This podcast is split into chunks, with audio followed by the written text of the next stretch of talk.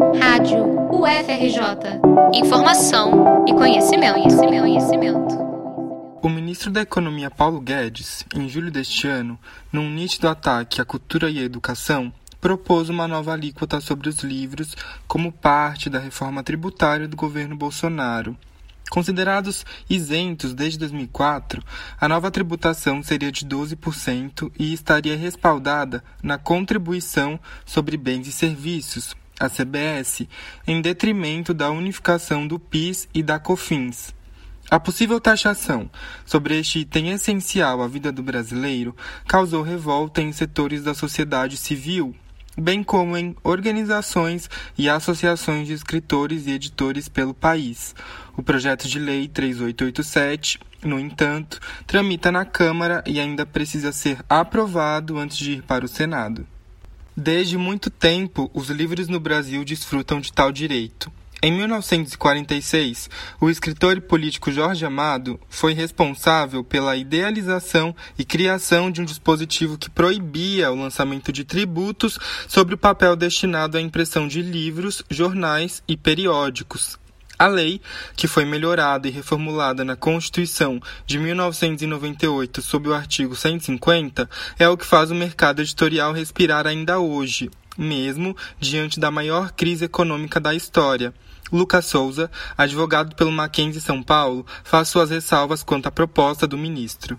Minhas ressalvas é que a criação de novos tributos ela não pode ser feita de qualquer forma. Eu acho que a ideia ela não é ruim do ponto de vista de simplificar a tributação, que hoje é muito complexa, confusa.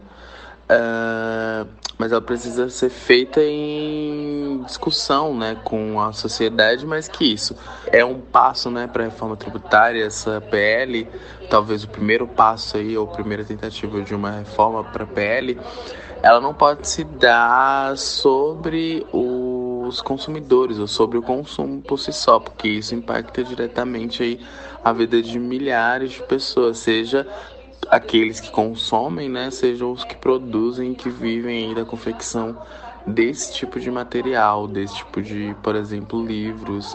O mercado editorial não está bem. E para piorar a situação, gigantes no setor de livros como a Livraria Cultura e a Livraria Saraiva estão em processo de recuperação judicial.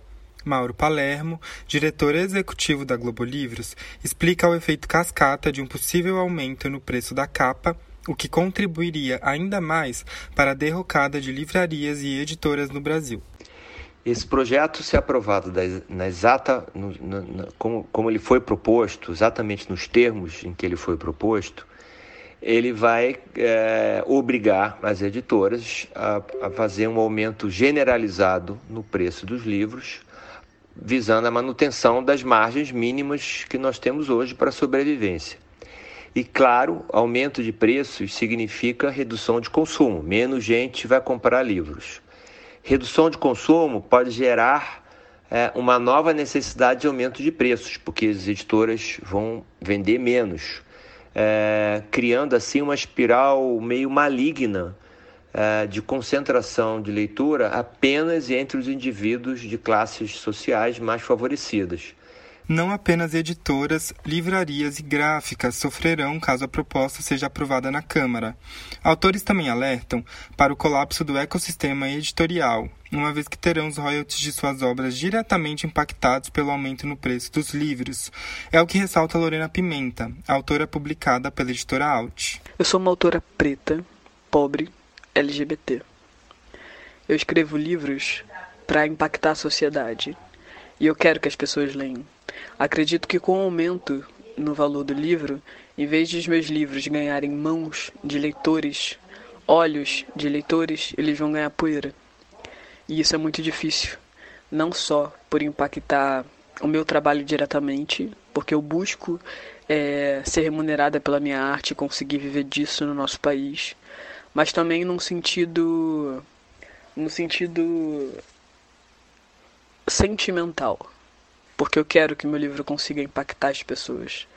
E muitas pessoas não vão ter acesso a ele por conta do aumento do valor. Então isso me entristece. Por fim, leitores também serão impactados pela PLE 3887. Se o Brasil ainda é considerado um país que lê pouco, com média de dois livros ao ano, o novo modelo de tributação sobre bens e serviços, se aprovado, poderá diminuir ainda mais esse número. Mesmo assim, uma nova geração de leitores, principalmente aqueles que vêm de classes mais populares, garantem fazer frente contra as políticas neoliberais do governo, como é o caso de Gabriela Batista. Sim, eu acredito que o, o, a taxação do livro torne ele mais inacessível. Ele já é um produto mais inacessível, assim, tem as questões daquelas feirinhas de 10 reais, às vezes uma Bienal que tem umas promoções, mas muitos dos livros que a gente tem hoje são acima de 30, 40 reais. E é muito complicado para classes mais baixas, que não tem uma renda muito boa, comprar esse tipo de livro.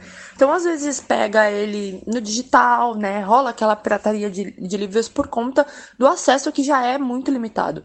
E ter um, um aumento nisso vai fazer com que as pessoas não tenham essa escolha, sabe? De, tipo, comprar um livro ou comprar alguma coisa para comer ou para ter em casa.